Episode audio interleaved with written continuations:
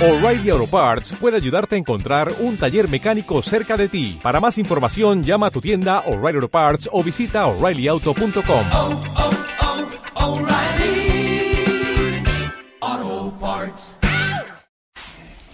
Bueno, seguimos adelante y en esta combinación entre ejercicios de San Ignacio y textos de San Juan, pues vamos a hablar de la meditación de las dos banderas de San Ignacio y a ella le vamos a unir el capítulo tercero de sí, capítulo tercero de San Juan, que es el encuentro con Nicodemo. ¿eh? He elegido un poco el encuentro con Nicodemo como el texto que nos puede un poco iluminar el de la, la meditación de las dos banderas. La meditación de las dos banderas, para quien quiera tener el texto de tal y como San Ignacio lo expresó y lo dijo, está del punto 136 de, del libro de San Ignacio, del punto 136 al 148. Es una de esas meditaciones que yo creo que retrata mucho el espíritu ignaciano. ¿eh? El espíritu ignaciano, porque es verdad que Dios también para nuestra vida de santidad, para nuestra vida espiritual, se sirve de nuestros dones eh, eh, y, de nuestras, y de esa pasionalidad, ¿eh? pasionalidad humana con la que nos ha y de la que no tenemos que avergonzarnos. Entonces, digamos, Ignacio había sido educado en la corte de Arévalo y en esta familia también feudal de, de, un lugar en la que él había sido educado en una serie de valores de, pues de la hidalguía, ¿eh? de los hidalgos, de aquellos, eh, bueno, pues de aquella concepción del mundo, eh, digamos, de corte medieval, que estaba también en ese encuentro con el Renacimiento, pues estaba en crisis, pero que el sentido del honor, el sentido del honor, el sentido del servicio a los demás, el sentido de la entrega, obviamente tenía una gran, eh, pues, pues un, un, gran valor para ello. Alguien ha dicho que a la hora de comparar la concepción romántica que vendría siglos después, ¿no? El romanticismo, el concepto romanticista del amor se conjuga, yo creo que bastante peor, bastante peor con el cristianismo que el concepto del hidalgo eh, medieval de, del amor. Tampoco voy a decir que, eh, que, ese concepto medieval no tenga que ser purificado desde el concepto evangélico, porque el concepto evangélico está llamado a purificar todas las concepciones culturales, ¿sabes? Pero es verdad que el romanticismo, el romanticismo tiene muy poco que ver ¿eh? con el cristianismo en su inspiración, a pesar de que se utilice esas imágenes del corazón y la flechita, pero el corazón y la flechita romántica tiene poco que ver con el corazón de Jesús traspasado, ¿sabes? Poco que ver, ¿eh? porque es un amor meramente sentimentalista, emotivista, y sin embargo, bueno, pues en esa otra concepción que tenía Ignacio era mucho más idealista, ¿eh? mucho más menos emotivista ¿eh? y mucho más idealista. Bueno, pues partiendo, digo, ¿por qué hago este preámbulo? Porque es cierto que en esa presentación de las dos banderas, él recurre un poco a su universo mundo, al universo mundo de, de Ignacio, y entonces él dice, ¿no? Como hay dos banderas, una la de la de Cristo, sumo capitán y Señor nuestro, la otra la de Lucifer, mortal enemigo de nuestra naturaleza. Preámbulo primero, ver cómo existe por una estrategia de batalla de, de la bandera de, Lucifer, cómo mueve sus tropas para intentar, por otra parte, bueno, él describe, describe, voy a tomarme un poco la libertad de, eh, de no de hacerlo a mi manera sin seguir eh, las, formas de San Ignacio para que tengamos más agilidad la manera de expresarlo, pero él lo que viene a decir es que claramente hay dos estrategias en este mundo, hay dos estrategias, dos banderas. La expresión dos banderas es muy significativa. ¿Tú bajo, tú bajo qué bandera estás? ¿Eh? La expresión tú bajo qué bandera estás es como decir, ¿tú a quién sirves? Vamos a ver. Nosotros en la concepción actual alguna diría, yo no tengo banderas, porque, a ver, hoy en día, hoy en día nuestra concepción de no ascribirnos a nada, la gente te diría, uy, yo no tengo banderas. ¿Eh? Bueno, ese es otro problema nuestro, que es el de estamos en una, cultura desvinculada desvinculada en la que no tenemos, no creemos en, ¿eh? en, el bien común, en el servicio a la sociedad, o sea, estamos desvinculados, ¿no? Yo no tengo, yo no tengo bandera ninguna. ¿eh? Bien, pero vayamos al universo mundo de Ignacio y él utiliza esta expresión. Aquí hay dos banderas. ¿eh? Porque, porque entiende que el corazón del hombre está siempre hecho para tener un Señor. Nuestro corazón tiene que tener un Señor. ¿eh? Y además es que lo tenemos, seamos o no conscientes de eso. ¿eh? Nuestro corazón tiene dueño, nuestro corazón tiene un Señor, ¿no?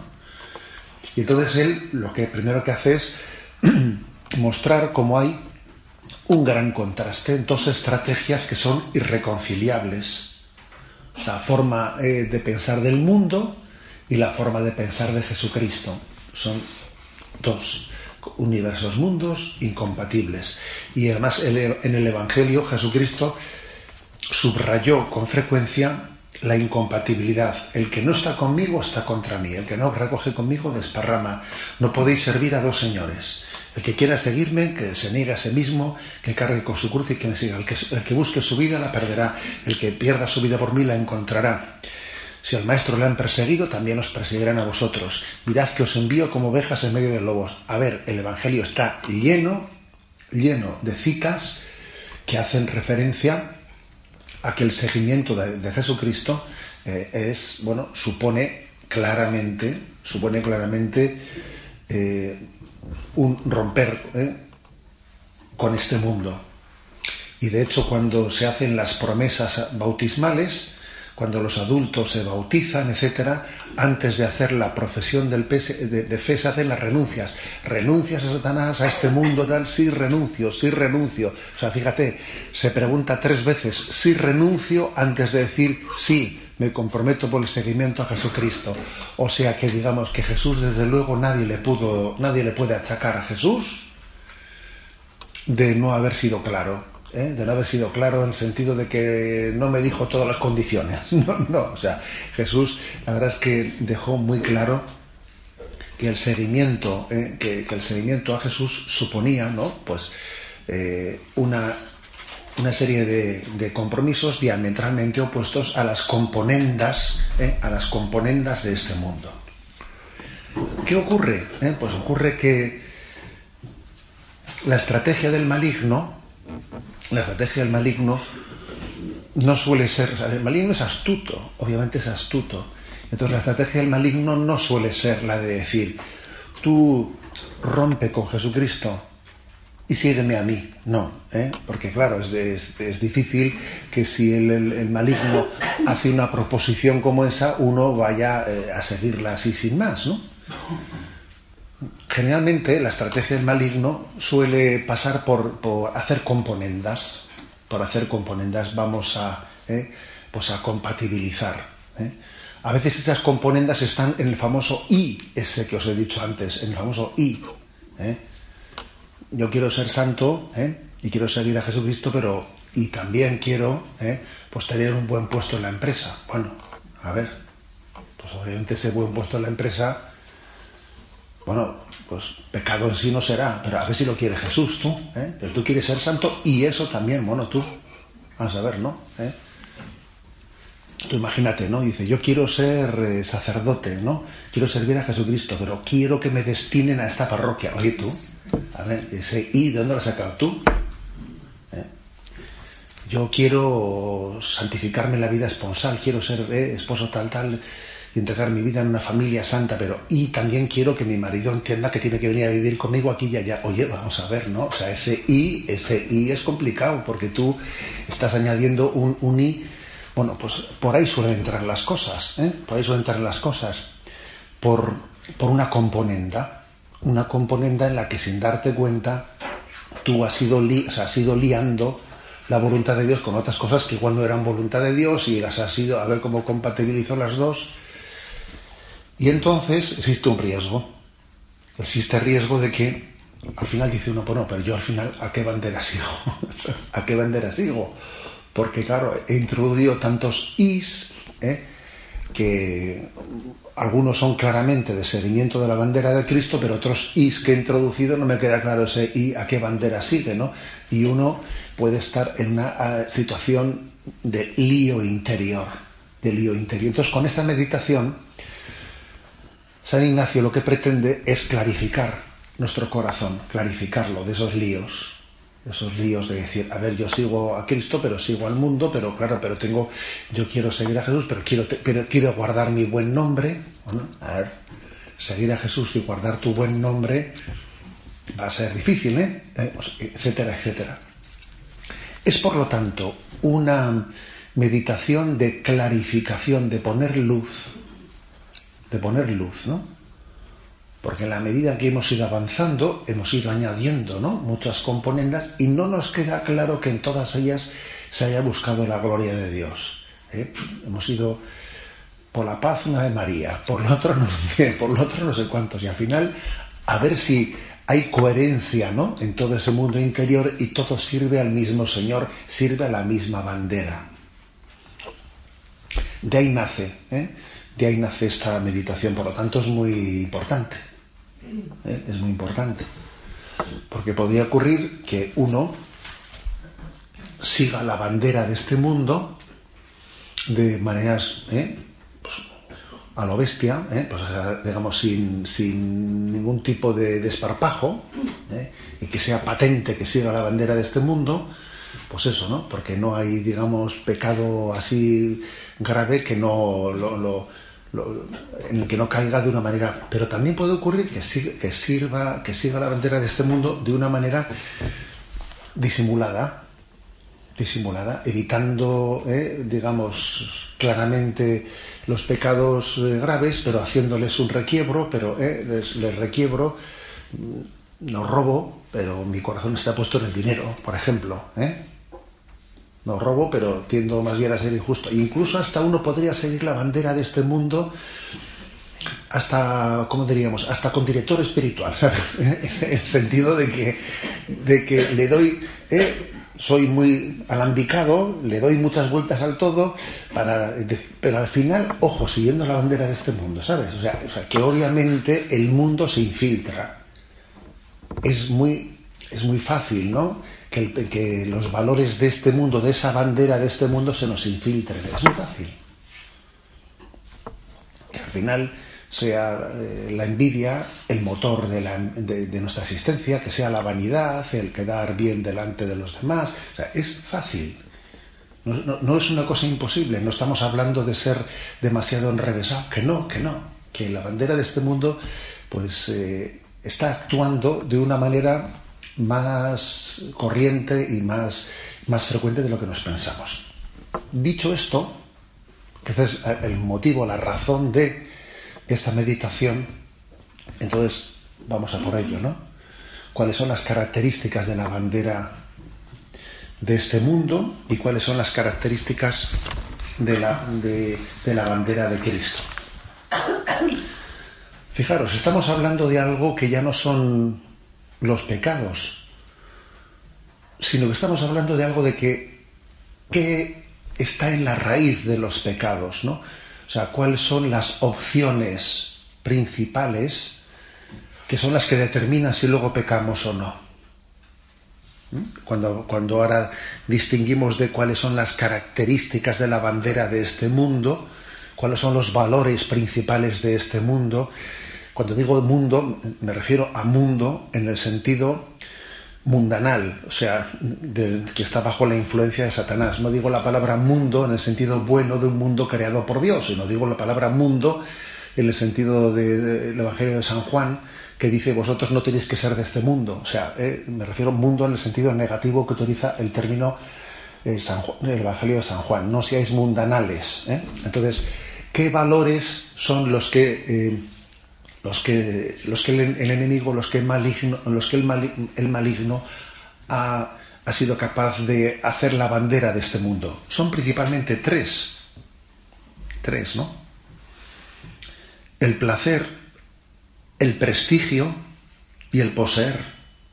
¿Mm? Los tres, si queréis tres P's, ¿eh? Las tres P's.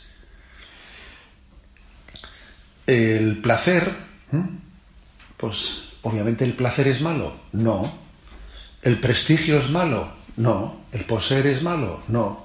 Pero ninguna de las tres cosas son malas, ¿eh? Pero ¿qué ocurre?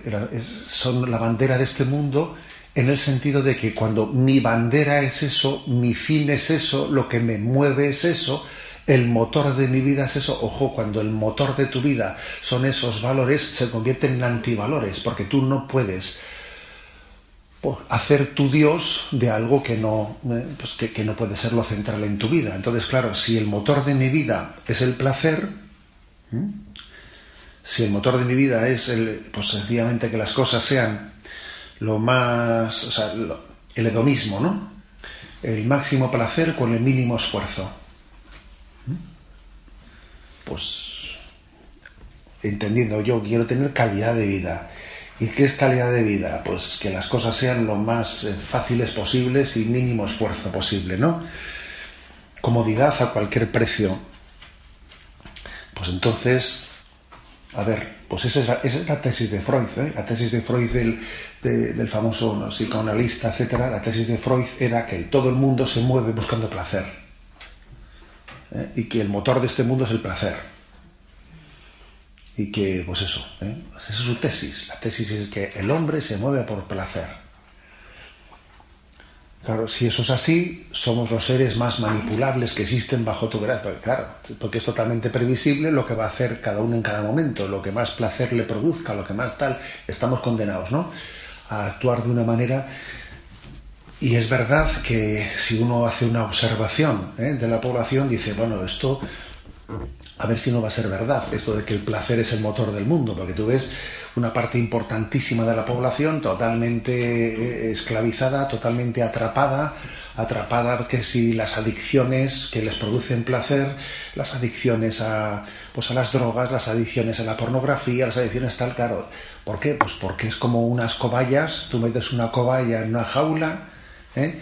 Y, si la cobaya pues eh, eh, aprende que apretando no sé qué palanquita me da una descarga de placer, allá que te tienen ya atrapado, ¿eh? tú estás, estás atrapado y, algo así ocurre también, ¿no? Cuando, cuando el hombre cae bajo, bajo esa, esa bandera del placer y entonces se convierte verdaderamente en un esclavo.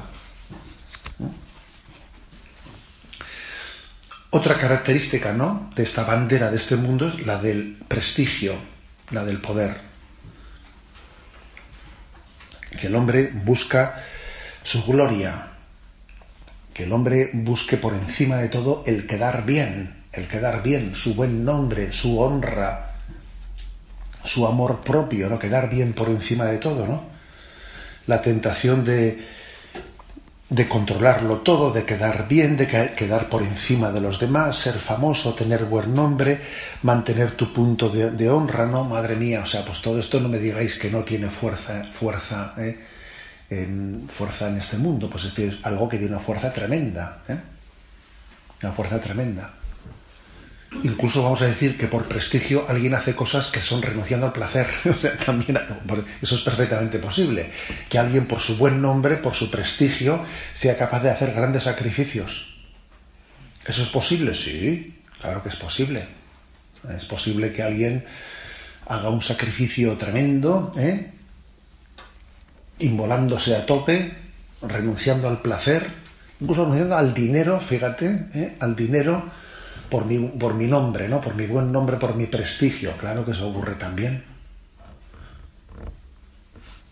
Hay personas eh, pues, que renuncian o, que grandes han, han, invertido grandes sumas de dinero pues en pues en un club de fútbol ¿eh? porque yo soy soy voy a ser el presidente y ahí invierto yo lo que ¿eh? pues una, una, inversión tremenda porque voy a pasar a ser el presidente de no sé qué club y entonces eso me da un prestigio y, ahí está. O sea, es capaz de renunciar al dinero por prestigio. Tú, a ver, eso es así. Eso es así. ¿eh? Luego, bueno, si Freud es el que, el que mantiene ¿no? la teoría de que el, placer es el, el, motor del mundo, Hadler es otro psicólogo. Hadler dice que el motor del mundo es el poder. Todo el mundo hace las cosas por poder, por prestigio. ¿eh? Por controlar, ser tú el que controlas las cosas, ser tú el que tiene Y hay que reconocer lo de, que, lo de eso de que quedar por encima de los demás, eso parece que lo tenemos en los genes, vamos, o sea, es una cosa que está casi ¿no? pues, inherente ¿no? a ese pecado original, ¿no? a esa tendencia nuestra. Y la tercera bandera es la bandera del poseer, del dinero, ¿no? La tentación del tener por encima del ser, buscar la seguridad y el sentido de la vida en el dinero, en nuestras posesiones, ¿no? Sentir únicamente la paz y la, y la seguridad eh, pues en, en, nuestros bienes materiales, ¿no? Apreciar a los demás por los bienes que tengan, ¿no? Sentirme bien, eh, sentirme bien con aquellos que, que tienen bienes abundantes, ¿no? Es eh, quienes piensan que el motor del mundo es el dinero. Hay que ver qué enfrentamientos en las familias, hay que ver cómo se puede perder la dignidad por el dinero, cómo hemos conocido a personas que nos hemos quedado perplejos de los enfrentamientos que han tenido por dinero, a ver, es, el dinero se puede convertir en un Dios, ¿eh? en un Dios que nos lleva a perder la dignidad. Eso conocemos todos los aquí presentes casos que nos hemos quedado perplejos. Diciendo, madre mía, y por dinero se puede. ¿eh? Entonces, digamos, estos, estas tres son las características de la bandera del mundo. El placer como última razón de ser en nuestra vida, el poder, el prestigio y el poseer, ¿no? Y entonces, pues, pues claro que estas tres, ¿no? Eh, estas tres antivalores, podríamos decir, tienen un influjo muy grande en la historia y tienen una capacidad de infiltrarse en las cosas que hacemos, pues muy potentes, porque se pueden infiltrar, ¿eh? porque es que ¿eh? de una manera muy ladina, incluso mezclándose en cosas buenas que hacemos, ¿no? Uno puede ser, pues, un, un hacer un servicio de catequista, tú fíjate, altruista, de servicio a los niños, etcétera, etcétera, y al mismo tiempo, pues tener un, una pelea con el prestigio, ¿sabes? Con el prestigio de qué tal lo hago, qué tal lo hago. Uno puede ser un predicador, ¿eh? Como lo soy yo, y también estar bajo eh, la tentación de, de, la vanidad. Claro que todo eso es, claro que es posible, claro que es posible. O sea, esa batalla la llevamos todos en todo lo que hacemos, en todo lo que hacemos. ¿eh? Por eso es tan importante esta meditación de San Ignacio de decir, a ver, hagamos luz, pongamos luz en nuestra vida. Después de haber hablado de los pecados, de haber hecho esa meditación anterior sobre el pecado, pongamos luz en cuáles son los valores ¿eh? que fundan nuestra vida. Y entonces la bandera de Cristo, la bandera de Cristo es absolutamente la bandera contraria. ¿Eh?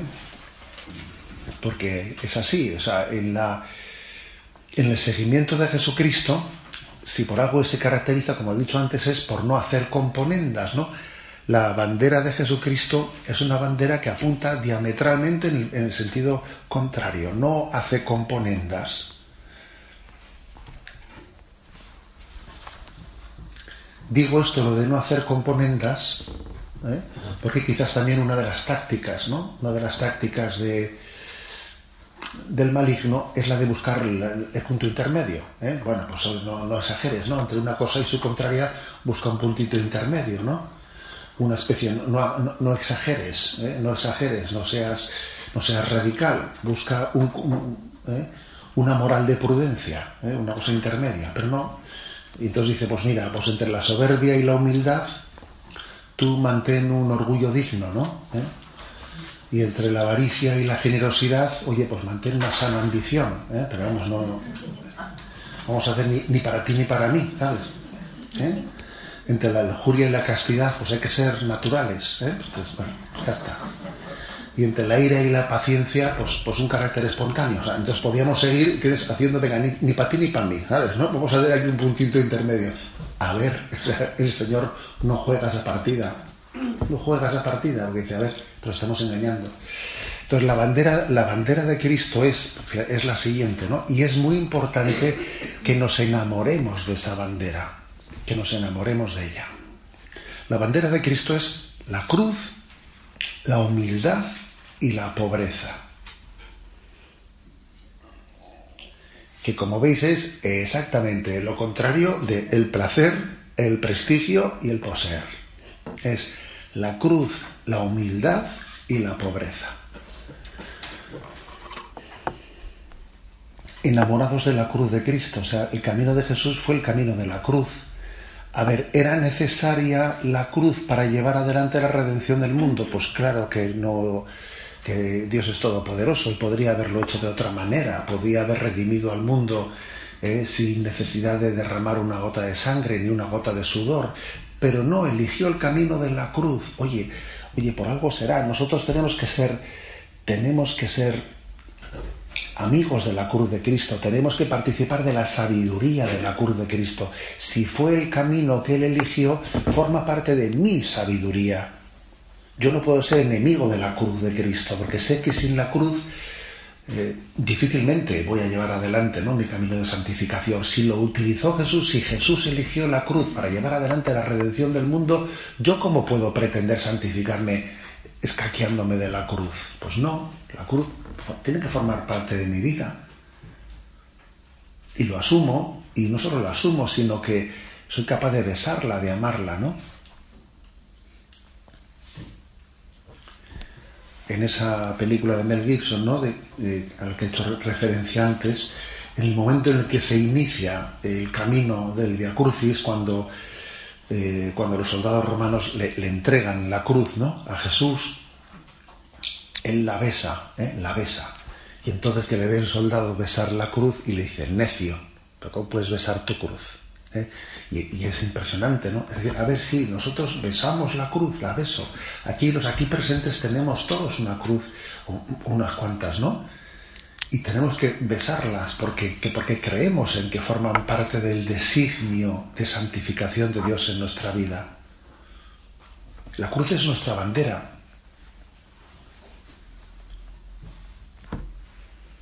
Fue impresionante, ¿no? Cuando comenzó ese lío del Estado Islámico y todo eso, cuando mataron allí a aquellos 21 mártires, 21 mártires, ¿no? Coptos egipcios en, en aquella famosa escenificación tan tremenda en aquella playa, sacaron un comunicado y el comunicado le decían al pueblo de la cruz, fíjate, ¿no? O sea, le, nos llamaban a nosotros bajo esa diciendo el pueblo de la cruz. Bueno, pues es que es así, ¿no? La cruz tiene que, o sea, forma parte de nuestro universo mundo. Nuestra bandera está marcada por la cruz. Luego, eso, es, eso obviamente es algo que choca con tener al placer como tu motor de vida, claro. Tener, y fijaros cómo también hay un momento en el que, cuando Jesús predice la cruz, Pedro, Pedro le dice, eso no te pasará a ti, Señor, ya me voy a encargar yo de que, eh, de que a ti... A ver, entonces Jesús reacciona con él con una fuerza tremenda y le dice, apártate de mí, Satanás. Fíjate, ¿eh? o sea, le llama Satanás a Pedro por haberle intentado apartar del camino de la cruz. Vaya reacción la de Jesús. Vaya reacción. Luego, obviamente, ¿no? Pues tener el placer como bandera de esta vida, lo cómodo, lo placentero, lo fácil, el mínimo esfuerzo. A ver, pues. La segunda característica es la humildad, el abajamiento, el despojamiento, ¿eh? la kenosis, la encarnación, el cual, siendo de condición divina, no hizo alarde de su categoría de Dios, al contrario, se despojó de su rango, tomando la, condición y pasando como por uno de tantos, ¿no? Pasando por uno de tantos. Bueno, pues tú fíjate Jesús, el Hijo de Dios, esos 30 años de vida oculta, el hecho de que Jesús haya permanecido oculto ¿eh? a los ojos eh, de, todos los habitantes de Nazaret, pero de Nazaret puede salir algo bueno, ¿no? O sea, ese, ese ocultamiento de Jesús, ese abajamiento, ese despojamiento, pues es que es el que ha caracterizado, es, es la, encarnación, el despojamiento de Dios, ¿no? Eso, esa tiene que ser nuestra bandera. Nuestra bandera tiene que ser la de la humildad, la de ocupar el último puesto vosotros cuando vayáis a la iglesia no os pongáis en el primer lugar, sino como ese publicano, etcétera, etcétera, etcétera, etcétera. ¿eh?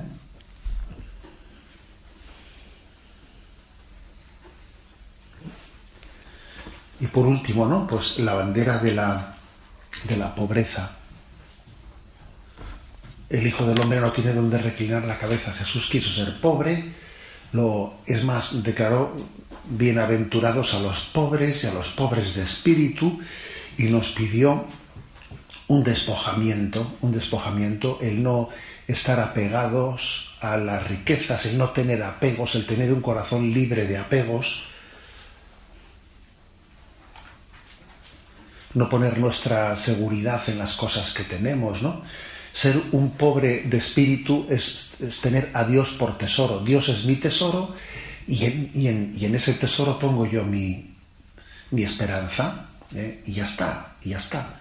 ¿eh? Y entonces el hecho de que pues de que sea despojado de cosas no quita, no afecta a mi radical seguridad de que Dios es mi alcázar, ¿eh?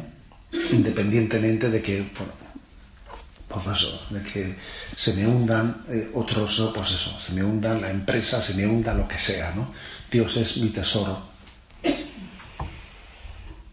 Si uno tiene el corazón ¿no? lleno de apegos a sus riquezas, a sus, pues es que claro, eh, acordaros de lo que Santa Teresita de Lisieux decía ella, no, yo cuando me presente delante de Dios prefiero tener casi los, eh, los las, las manos vacías, porque como vaya con muchas cosas, ¿eh? Con muchas obras buenas mías a presentarme delante de Dios, prefiero tener las manos vacías, porque así las tengo desocupadas y puedo abrazarle. Dice, no voy a que si, tengo las manos muy ocupadas, ¿no? De con muchas cosas, no puedo ni abrazar a Dios. Fíjate, ella, subrayando tanto el despojamiento, el despojamiento, decía, hasta me despojo de estar, de estar como apoyándome en mis obras buenas. No vaya a ser que si yo me pretendo apropiar de las obras buenas que hago, pues me presente delante de Dios con las manos ocupadas. Dice, mira, yo las obras buenas ni las retengo, fuera. ¿eh? Bueno, como veis, por lo tanto, estas son las dos banderas. Y es importante eh, que las meditemos, que las reflexionemos, ¿no? Pues porque, como digo, el maligno tiene la capacidad ¿no? de infiltrarse, ¿eh? de infiltrarse. Y, y es muy importante amar la cruz, y es muy importante amar la humildad, y es muy importante amar la pobreza, amarlas, porque si uno no, las ama, ama, pues no va a atender por ese camino sufici suficientemente. Amar la cruz, pues con las cruces ordinarias de la vida, pero también abrazando de vez en cuando cruces voluntarias, ¿no? Mortificaciones voluntarias.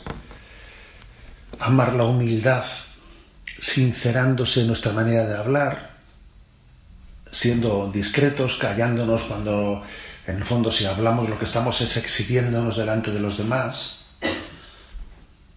renunciando a excusarnos para quedar bien delante de todos, ¿no?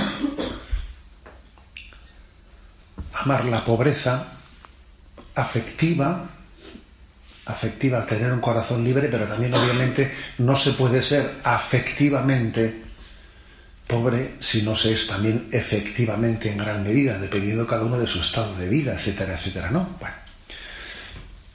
Por lo tanto, estas son las dos, las dos banderas, ¿no?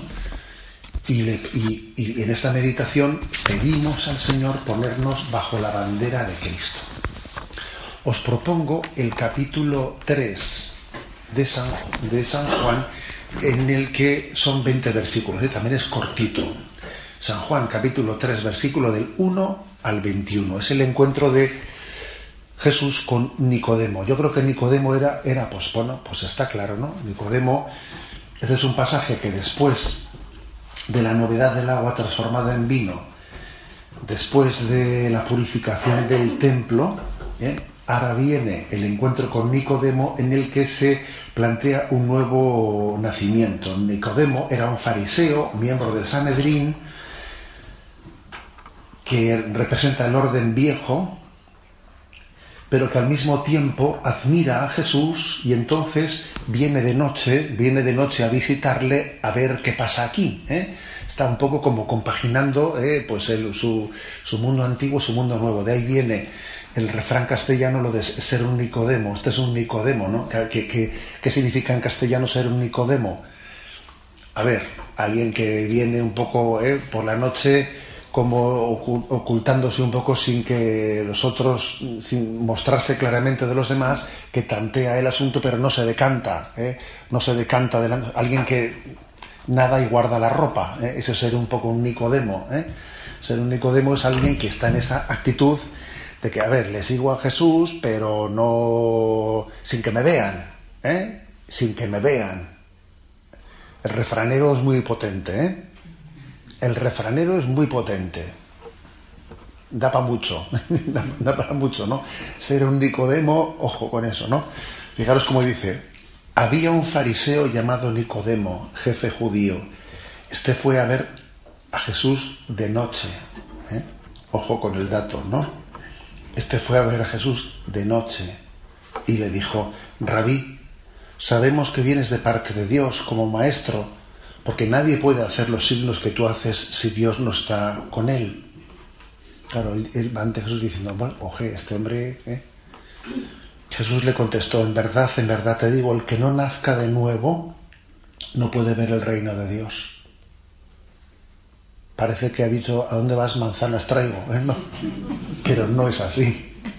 Le ha respondido exactamente lo que hay. Le ha dicho, tú tienes que nacer de nuevo, tú quieres seguirme a mí, pero siguiendo con la anterior, y eso no puede ser, ¿eh? Entonces, le ha respondido, aunque él se piensa que no le ha respondido, ¿eh? Porque dice, en verdad, en verdad te digo, el que no nazca de nuevo no puede ver el reino de Dios. Nicodemo le pregunta, ¿y cómo puede nacer un hombre siendo viejo? ¿Acaso puede por segunda vez entrar en el vientre de su madre y nacer? Jesús le contestó, en verdad, en verdad te digo, el que no nazca de agua y de espíritu no puede entrar en el reino de Dios. Lo que nace de la carne es carne, lo que nace del espíritu es espíritu. No te extrañes de que te haya dicho tenéis que nacer de nuevo. El viento sopla donde quiere y oye su ruido, pero no sabes de dónde viene ni a dónde va. Así es todo el que ha nacido del espíritu. Nicodemo le preguntó, ¿cómo puede suceder esto? Le contestó Jesús, ¿tú eres maestro de Israel y no, lo entiendes? En verdad te digo, hablamos de lo que sabemos y damos testimonio de lo que hemos visto, pero no recibís nuestro testimonio.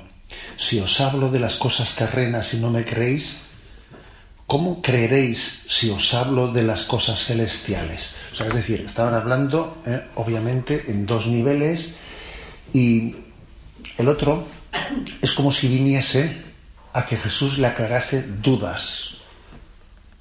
Y le puedes explicar cosas, ¿no? Y entonces Jesús le responde, a ver, ¿qué eres tú el que tienes que convertirte? O sea, no, no, no, no pienses que tú lo que necesitas es que te aclaren conceptos. Lo que necesitas tú es volver a nacer de nuevo, volver a nacer en una vida nueva. Tú no es que tengas muchas dudas, ¿sabes? ¿Eh? Eso, esto, me, esto me suena un poco a, a tanto se cuenta en la, vida del santo cura de Ars como en la del padre Pío, se cuentan historias muy parecidas de personas que estaban llenas de dudas, llenas de dudas, y se acercaban y yo tengo una duda y tal. Y el, padre Pío decía, bueno, la duda, confiésate. Pero ¿cómo va a confesar yo si tengo dudas y tal? Yo no puedo confesarme con dudas. Pues a la fe parros, fuera. ¿eh? Y venía, porque el padre Pío era así, ¿eh? El padre Pío era tremendo. ¿eh? Tenía esa libertad de tratar a la gente, casi, vamos, que eso realmente lo pueden hacer los santos, ¿no? Como hagamos los demás eso, vamos mal, ¿eh? Pero es que era así, ¿eh? Y tenía esa autoridad moral que la gente se lo admitía, ¿eh? Y con el cordón le zurraba uno y cosas por el estilo. Hay por ahí algunos vídeos que te quedas perplejo, ¿no? Entonces vuelve, porque yo tengo una duda y no sé qué, que te confieses he dicho, ala, fuera de aquí, hasta que de repente, pues esa gente, eso también pasó en la vida del cura de Ars, esa gente, pues finalmente se, confesó en el sentido de que entregó su vida a Dios, se convirtió, es decir, dijo, a ver, voy a entregar mi vida y mis pecados, ¿no? Y después de hacerlo, el padre Pío le, dice, a ver, dime las dudas que tenías. Y dice, pues ahora el caso es que no tengo muchas ahora mismo. Es que, a ver, algo así le pasa en el encuentro con Nicodemo y Jesús, ¿sabes? Que va Nicodemo con un montón de... ¿eh? ¿Y esto cómo puede ser? Le dice, que hay que nacer de nuevo. Que hay que nacer de nuevo. ¿eh? que, hay que, tenemos que dejar que el Espíritu nos renueve y nos, y nos, y nos, y nos haga no según la carne, no, no según mi manera carnal de ver la vida, sino, claro, tienes que estar dispuesto a nacer de nuevo. Y eso obviamente para Nicodemo suponía lo que suponía, claro, romper con un orden de vida, etcétera, etcétera. ¿eh? Luego viene la segunda parte del, del, texto, que es del 13 al 21, que dice, Nadie ha subido al cielo sino que el, que bajó del cielo, el Hijo del Hombre. Lo mismo que Moisés elevó la serpiente en el desierto, así tiene que ser elevado el Hijo del Hombre para que todo el que cree en él tenga vida eterna. Y entonces hace Jesús una referencia, igual que cuando hemos leído el texto de la purificación del templo, de la expulsión de los mercaderes del templo, allí al final vemos cómo hace una referencia a la pasión, muerte y resurrección, diciendo, ¿eh? porque este templo será destruido y el tercer día lo resucitaré. También aquí delante de Nicodemo, el Evangelio de San Juan vuelve a hacer una referencia al misterio pascual, como el Hijo del Hombre, igual que, ¿eh? igual que Moisés eh, pues dijo que, que, que se levase una serpiente, así el Hijo del Hombre tiene que ser es como subrayar, mirad, para poder convertirnos no, no basta únicamente, o sea, sería un error pensar que la conversión es puro voluntarismo, pensar que la conversión, que tú te vas a convertir porque tú eh, llegas a tener un control de ti mismo, de... no, la conversión viene como fruto de la acogida de la redención de Jesucristo, de su sangre redentora, de esa redención de Cristo que en su, que en su pasión, muerte, resurrección acogemos por la gracia. La conversión es una gracia, la fe es una gracia. Eso sí, es una gracia que requiere tu colaboración. Pero eso también se lo subraya mucho, ¿no? El Señor a Nicodemo. Tienes que acoger la conversión como una gracia. Hemos visto, nosotros eh, nos hemos dado cuenta cuando hemos tenido personas neoconversas o personas que han tenido una conversión, algunos de vosotros lo habéis experimentado en vuestra propia vida, o todos hemos tenido a personas cercanas a nosotros que hemos dicho, madre mía, qué gracia de Dios ha recibido este. Pero parece que se le ha, ¿eh? se le ha iluminado, eh, eh, ¿cómo es posible que se haya desbloqueado de esa manera? A ver, la fe es una gracia. Bien, es verdad que cuando decimos la gracia, eso no, no va en detrimento de nuestra colaboración con la gracia, ¿eh? porque la, gracia, al fin y al cabo, eh, suscita la colaboración, requiere la colaboración y la suscita, las dos cosas, ¿eh? las dos cosas. Pero la, la, conversión es una gracia, toda conversión es un milagro de la gracia. Cada vez que vemos ¿no? que ha acontecido una conversión, ha sido la redención de Cristo la que ha dado a luz esa, eh, esa conversión. Bueno, entonces yo mm, os invito a que esta lectura ¿no? de, del Evangelio de Nicodemo la, veamos como un ejemplo práctico de esa lucha de las dos banderas. Ese Nicodemo es alguien que, ¿eh? que vive también la bandera del mundo, pero también se siente atraído por la bandera de Jesucristo. Sí, Jesucristo para él es atrayente, es atrayente. Busca la verdad, Nicodemo, si no, no se arriesgaría de esa manera, se la está jugando se la está jugando Nicodemo, ¿eh? porque vamos, es un miembro de Sanedrín y por mucho que vaya de noche, luego la cosa se puede saber, ¿sabes? Se puede saber. ¿eh? Pero tiene esa pelea interior, una pelea interior en la que al final tiene que decantarse. ¿Cuál es mi bandera? ¿Yo bajo qué bandera estoy? ¿Eh? ¿Cuál es el motor de mi vida? ¿El motor de mi vida es, eh, el amor de Cristo o el motor de mi vida? ¿eh? Pues es el, el, la comodidad, es el placer, es el poseer, etcétera. Gloria al Padre, al Hijo y al Espíritu Santo, como era en el principio, ahora y siempre, por los siglos de los siglos.